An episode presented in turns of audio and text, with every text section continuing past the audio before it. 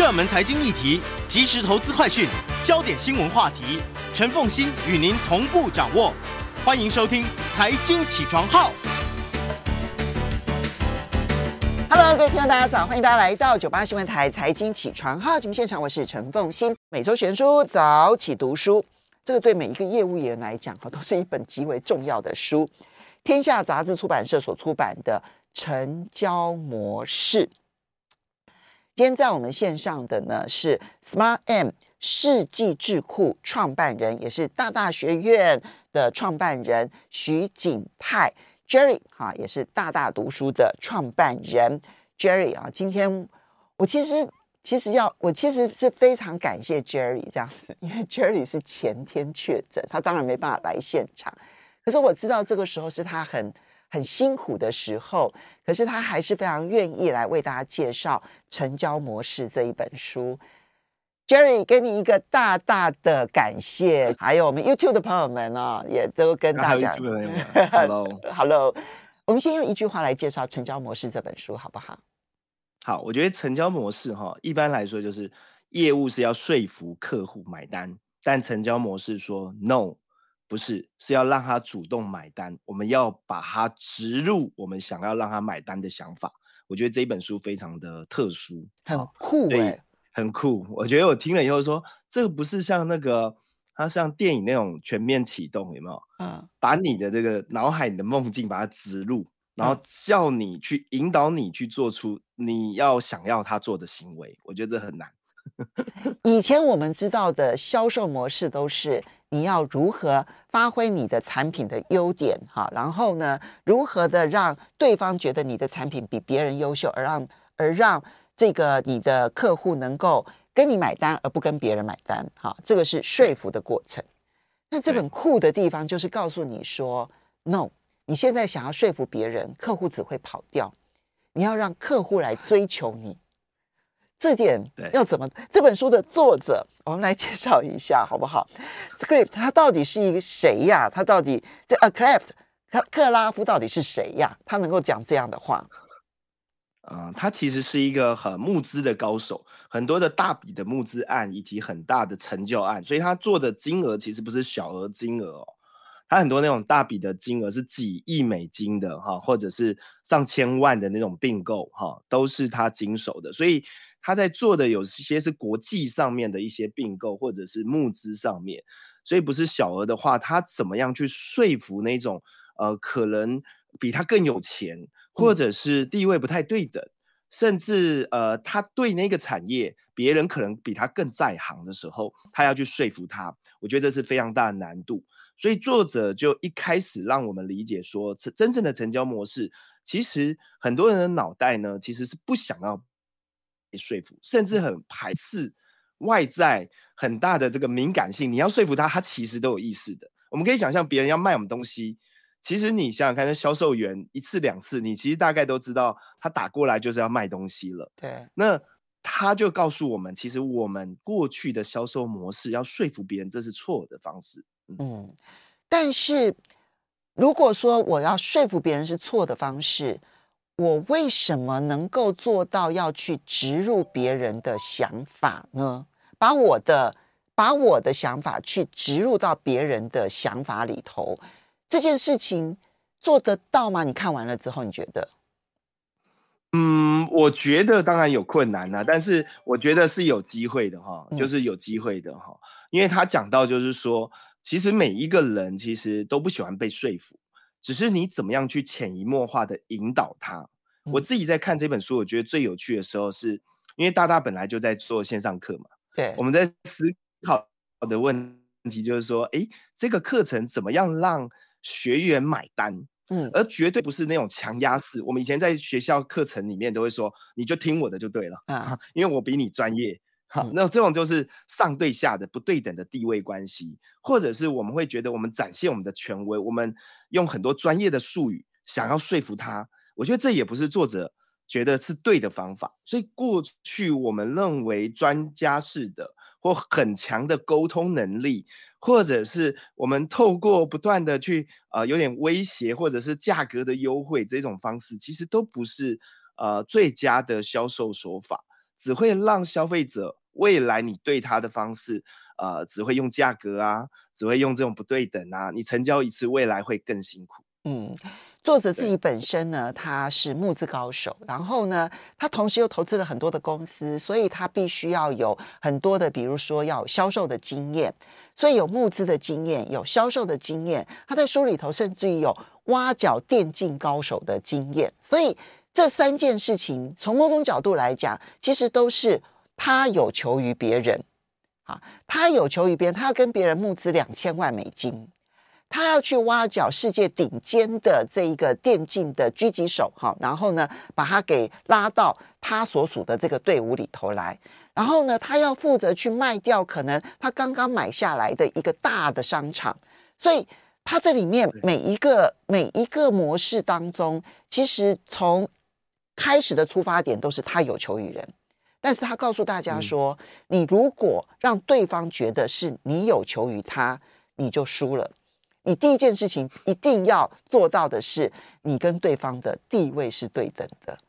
这要怎么做啊？地位对等很重要啊！地位对等很重要，因为一般来说，我们在呃在谈判的过程中，其实对方很有可能他的地位比你高，嗯，对不对？或者是对方可能比你更有钱，嗯，甚至有时候对方的呃资源和理解程度更多。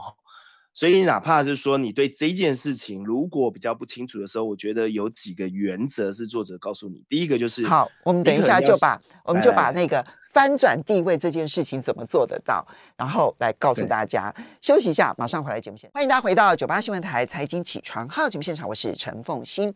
在我们线上的呢是这个 Smart M 智世纪智库创办人，也是大大学院创办人徐景泰 Jerry，也非常欢迎大家呢来收看直播。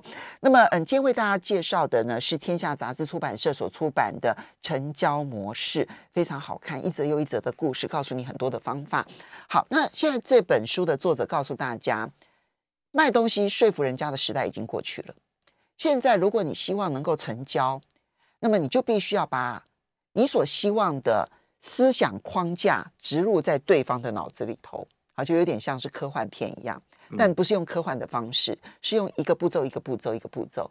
第一个步骤一定要翻转地位，你一定要让对方不会觉得是你有求于他。你甚至于必须要翻转成为是他应该要有求于你，怎么做得到，Jerry？很好哈，就是说地位的对等当然是第一步哈，因为你必须要地位对等才能沟通。你如果上对下，就像老板对你的时候，你会觉得永远不对等哈。嗯。所以第一件事情，我觉得要有业界的行话。所以某种程度上，你要先进入到就是说呃共同的语言。很多的时候我们不了解对方，例如像在卖车的。那如果你卖车的话，如果对方已经非买了非常多豪华的车了，他可能已经很懂车的时候，你要对等的最最好的方式就是你要有业界的行话在里面。嗯，那这个业界行行话会建立你的专业感，会塑造你的专业感。其实你在一开始的时候不是说服他，是要说服呃是要塑造你的专业感，是跟他对等的，这个才有办法去开启你们接下来的行动。有 OK，那这个行动以后呢，才会带入说，诶，最近有哪些话题？然后你也了解的时候，当话题跟行话都结合的时候，它慢慢的会产生所谓的信任啊，就是消弭彼此之间有一点隔离的状态。嗯，所以建立信任的时候，你才能进入到说，去倾听他有哪些的问题，他的评估的方式，以及你要的解决方案。过去我们在销售的时候，很容易就是直接给他解决方案，嗯、然后还没有开启的时候，我们就一直很想要说哪里好，哪里功能比较好，你帮他分析。No，你要先建立对方的信任感，嗯、认同你的专业。嗯，其实这个是很多人在销售或者是说在成交谈判的过程当中常常犯的一个错误。不过当然这里面啊，要建立自己的专业感这件事情，等一下我们还可以去细谈啊。可是呢，第二个部分，我觉得书里头感觉上面好像讲的很容易，哈，那他是一个非常专业的一个成交高手。可是我觉得一般人可能在这件事情上面就会容易轻轻的跳过。什么叫做建立一个跟对方都同样的在这个行业里头的话题？嗯，其实这个很难，因为因为那就变变成是说，你必须要很清楚的研究过对方，他你要知道他可能知道什么，而刚好他所知道的那一件事情是能够强化你的专业感的这件事情，那你就要先研究对方。哎，其实这个研究功课在书里头，我觉得。嗯，因为他都用很多什么很多天的工作忙碌工作啦去带过这样子，他比较少讲这一块。对，但事实上，我认为去研究对方可能知道什么跟可能不知道什么，我觉得是一个很关键，是我们在这本书里头可能还没有点到，但是我们在看书的过程一定要一定要好好的谨记在心的。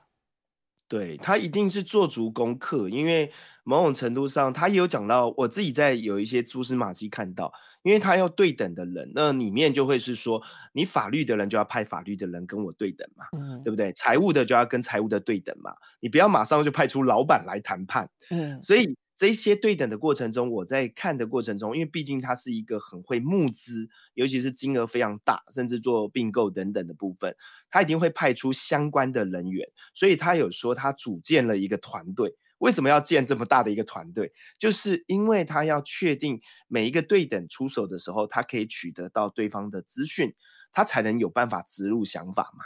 这个是我在里面看到的问题。对，对，要够专业才行。对，没错。好，但是即便自己很专业，并不代表说对方会肯定你的专业。你这书里头，其实我发现说他协助的很多例子呢，是很专业，但是。不知道如何表现出能够让对方肯定的专业，是，所以他这里面有一个章节就谈说要如何的凸显出自己的专业水准，来赢得对方的肯定，要肯定才会有后面的信任。嗯、是的，诶，这里面 Jerry，你觉得它传递的重点当中有哪一个部分让你特别的有吸引力？好，其实这本书我看到有一个关键，其实呃，在销售里面我们通常会用，只是我觉得它分析的架构很好。它叫做内建概念，嗯，好，内建概念，好，因为多数人呢，其实都会在被销售的时候，会有三个东西，其实你要先解决它，不然你没办法植入。好，第一个就是为什么他要那么 care？我为什么要那么 care？如果当没有那么 care 的时候，我根本不会引起任何的这个动机嘛，好，潜在动机。它里面讲的叫做威胁。如果你今天的威胁不够大，好，风险不够大，他可能不会 care 你。你可以想象，就是说这件事情哪怕呃很重要，但你一直跟我讲很重要，但我一点感受不到威胁感，那我为什么要 care？这是第一个，我觉得多数人会你要解决的心房，那你才能植入。第二个就是报酬，那里面有讲到，就是说这个报酬一定要够大。这里我也很有感受，就是你卖一件东西，如果你是轻微的改变，例如像我们卖一只手机好了，它只是功能上面简单的改变，你不会想买啊，你一定会有重大的突破，会让你觉得哇，这个好十倍数哎，哈、嗯，快十倍哎，我打电动起来更快哎，嗯、那个速度已经完全没有 lag 的感感觉，这个报酬的呃 bonus 这个大，是不是能够具体的反应，会让我觉得哇心动，会听下去。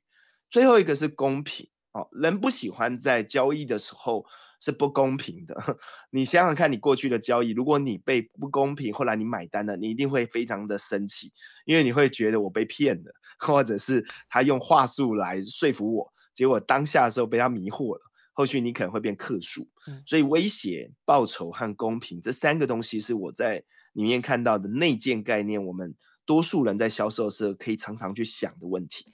所以，当那个威胁并不是直接，好像那黑道威胁一样啊，它里面用了一个一句话来形容这个威胁，就是你要让他知道冬天即将来临。对啊，那所谓的报酬是两倍脚本，怎么样让他觉得我在这个案子当中，嗯、我的获利是现在的两倍啊？对。那第三个所谓的公平，是你要让他知道说，你跟他利害与共。所以这个损失不会是他一个人来扛这个风险，你会跟他利害与共，赚了钱大家一起分。但是如果有风险，我也跟你承担同样的风险，甚至我承担比你更多的风险。所以这我很喜欢他那个用三句话来凸显出刚刚你提到的那个三个内建概念。对对，你你这书里头有没有什么例子是让你印象深刻的？好，呃，我自己觉得在后面有一个，我觉得也蛮重要的。他有讲到一个，就是我觉得 Word 嘛，对不对？就是那个呃，你在使用 Word，这是大家都很清楚，没错。所以当 Google 要推它的自己的这个 Google Docs 的这部分，就是让你去使用 Google 的软件这件事情，它有好多的功能，对不对？但是我们在选择上面其实是会有障碍的，所以你不要一次介绍这么多功能，你要给它一个足够的安全感，哈，其实是重要的。所以这个安全感怎么做呢？你要先让它先把建立在哎，Word 功能我都有，你不要马上说哇，我有什么新功能，哈。所以你未来在卖东西的时候，你如果是一个创新的产品，你不要说哇，这个呃，我有跟别人不同什么，你不要一开始就介绍我跟别人不同，它会非常的不安全。OK，你应该先介绍的是说它的功能，我总括来说都有了。OK，然后后面才带出你的 bonus，你的报酬。好，你的报酬，但是呢，我又有共享的功能，这共享功能会让你的效率提高十倍、提高两倍等等的。你要把这个东西带在后面，嗯，所以我觉得这种案例是非常棒的哈。或者是说，你今天呃开车啊，今天开车，我记得他有讲一个，就是你开车哈，开一个豪华的车，然后有一个趴车趴车小弟哈，要帮你趴车。对吧？好，应该风云姐有看到这个功能哈。对。那他其实他就说，哎，他的这个古董车其实很很珍贵啊，哈。但是一九六九年的某某车这样子。对对对，趴车小弟要帮他趴，他还会很害怕嘛。这个趴车小弟来的时候呢，他为为了取得他信任，他没有多说什么，他只有多说说，哎，我对这个古董车的了解是什么？这很重要啊，因为他刚刚就是讲到我们彼此之间要先有对等性。你要先用专业让他认同你的专业，他才会取得信任，他才会让你趴车嘛。不然他怕你这个趴车的时候给你乱乱开，然后撞到。所以马上用专业去取得一个公平的选择你的一个态度，他交给他，他就不会害怕。嗯，所以这里面我觉得大量的去巧妙的去运用威胁、报酬和公平，甚至建立你的安全感。嗯。其实你刚刚讲那个趴车小弟的例子，当然我印象很深刻。因为那趴车小弟不是告诉他说啊，我对车子很了解，没有没有没有，他撂下一堆行话这样子。嗯，哎，你这个是不是？哎，你你那个你那个引擎有没有经过那个某某公司的那个某某的这个东西经过了，然后就要升级？因为如果升级了之后，你的你的速度可以如何如何如何如何？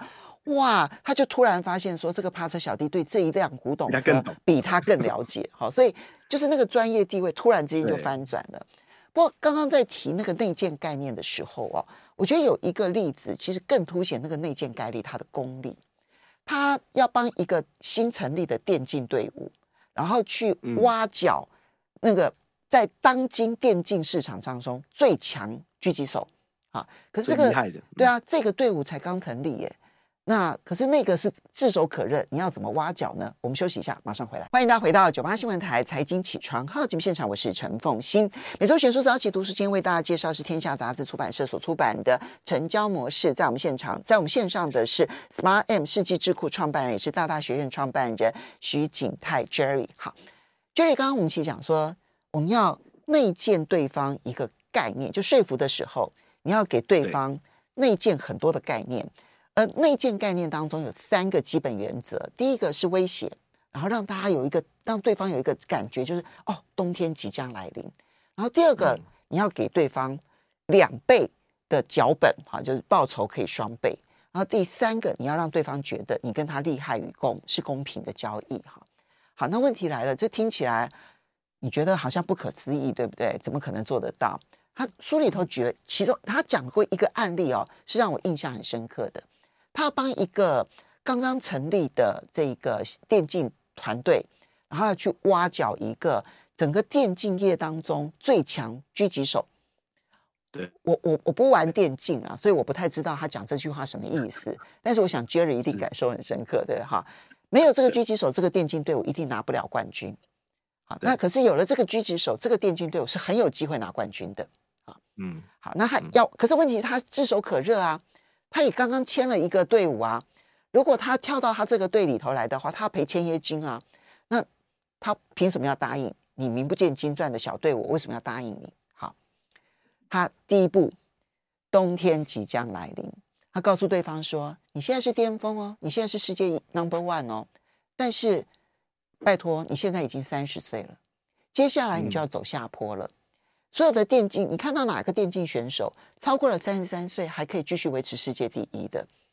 嗯、所以你现在如果不去思考，你开始走下坡的时候，你的途径。”你接下来你会做什么呢？我告诉你，你们之后会做什么？他就开始隶属说某某某最后去去卖冰淇淋了，某某某最后去当什么教练了，某某某如何呃去代言什么什么东西，就是那都是很悲惨的那个退役后的这些电竞选手的将来啊。对，冬天即将来临，对吧？然后呢，接着再告诉他说，你希望做什么？你喜欢电竞，如果你留在电竞行业。一定是对你最好的一个安排，所以你来参加这一个队伍，你是合伙人，所以你不是只是一个最佳狙击手而已。等到你开始成为走下坡的选手的时候，这个时候你就变成教练，你就变成了老板。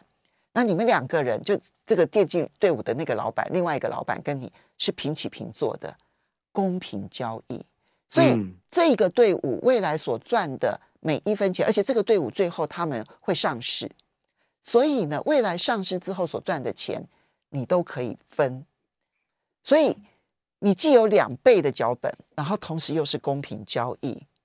各位猜他挖到挖成功了没有？当然挖成功了啊，因为从冬天即将来临到两倍脚本，然后到这个利害与共，这这很酷啊！有点太酷了，这样子。对对，这让我想到，其实呃，在看这本书，我觉得它可以应用的层面蛮多的。哈，刚刚凤馨姐讲的是一种是挖角嘛，就让我想到说，如果你是一般的是老板好了，你老板在找人才，或者是主管在了找人才，不是也是如此吗？嗯，你如何让他在呃没有在一开始提高诱因，但是让他感受到未来有两倍的这个报酬的时候？能够挖到他，或者是找到他，这个我觉得也是，或者是我们在呃跟客户在谈判，假设这个客户始终在某一个竞争对手啊的长期客户，如何把这个长期客户转到你身上？其实我在看这本书的时候，是用各种这种自己在生活中的视角在看，因为我们也许不是像作者是做这种大的案子或者是募资案子，但是你可以。呃，在我们日常生活中，毕竟它的呃这个呃封面就讲嘛，我们在日常生活中都会用到，不是只是在募资的时候用到。所以这我觉得凤馨姐刚刚那个案例是非常直接而且浅白能够理解的。嗯、好，但是如果顾客质疑你了怎么办？我们刚刚讲说我们要翻转地位，我们要秀我们的专业感，我们说我们要内建它的架构，然后我们说要给顾客安全感。但问题是，如果顾客质疑你，他他会。思考到最糟状况啊！当他开始思考最糟状况，开始质疑你的时候，你要怎么办？好，我觉得这里面也提到一个，就是说质疑是必然的。这我也觉得在销售里面一定。你想想看啊，如果我们太顺利成交，过往我在销售的经验，太顺利成交成交，其实到后来其实都后来没成。他就说好好好，我会买等等的。后来回去想一想，后来竟然就不买了。后来。那我就在想这个过程，其实质疑的顾客，我们常常讲说，质疑的顾客其实是有兴趣的顾客，嗯，所以你不要害怕质疑，质疑这是第一件事。第二件事情，作者提出来比较不一样的观点是说，你有一个悲观的思维，但是这个悲观的思维是你最后的界限，也就是说，只要在这个质疑的范围里面，其实你都可以接受。但如果跳题太远，你可以用听的。然后你要适当的把它再拉回来，你要讲的这一个框架里面，否则你就会离太远。我们可以理解，就是说，如果有一个人跟你质疑东质疑西，质疑到后来已经跟这个案子已经离太远的时候，那你必须要把它拉回正题。那你要 focus 在你那个正呃，他关键的那三个点。嗯，也许他真正在意的就是只有那三个点。嗯，你要把它拉到那三个点回来。嗯，所以这是我觉得悲观思维里面，我们要排除心中的一些想法，让他去发表，然后你会理解，去倾听，但你一定要拉回那个关键的那几个要点啊，哦，这是我觉得。我觉得对我，我觉得他真的很厉害，就是刚刚讲说说怎么样把他拉回来。对，我们刚刚前面讲说，你要跟对方谈判的时候，你要先有内建概念，对不对？哈，嗯，你就连对于他的质疑，你都要帮他设立框架，嗯，对不对？嗯、设立限制，我就觉得很厉害。好，那设立什么限制呢？他很好玩，他他因为你专业已经被肯定了，对不对？你已经赢得对方的信任，前面都很重要哈。然后接着呢，你再告诉他说，根据我的经验，哈。通常呢，失败的顾客哈，他会他会他会在什么地方？哪些地方呢？他犯了很严重的错误，他会犯很严重的错误。然后那个错误啊，从最明显的错误，一直到不太明显的错误。因为当你告诉他说最明显的错误是什么，他觉得对对对，哎呀，好笨的顾客怎么会犯这么严重的错误呢？到后面他就接受了你认为的不太明显的错误。是。然后当你告诉他说，很多人会犯这种不太明显的错误，那你是高干的时候，其实你就只你就接受了他不在那些地方去质疑他了。对对，我觉得这里面凤仙姐讲到一个让我想到，他其实是试图，我们就像一个地图，他有好多条路，你要帮他选路，不是帮他选，是帮他排除啊，说对对对，哎，是排除那些选项，你其实没有帮他选哦，你只是跟他讲说，哎，这个有人选过了。那他曾经发生了什么问题？对，那如果你万一选的话，你可能要承担什么后果？你帮他开始排除，最后他会最后选到了，哎，最后觉得只有这一条通往你要走的路，我们叫做直路想法，就是这个意思。对，好，成交模式很精彩的一本书，推荐给大家，谢谢喽，谢谢。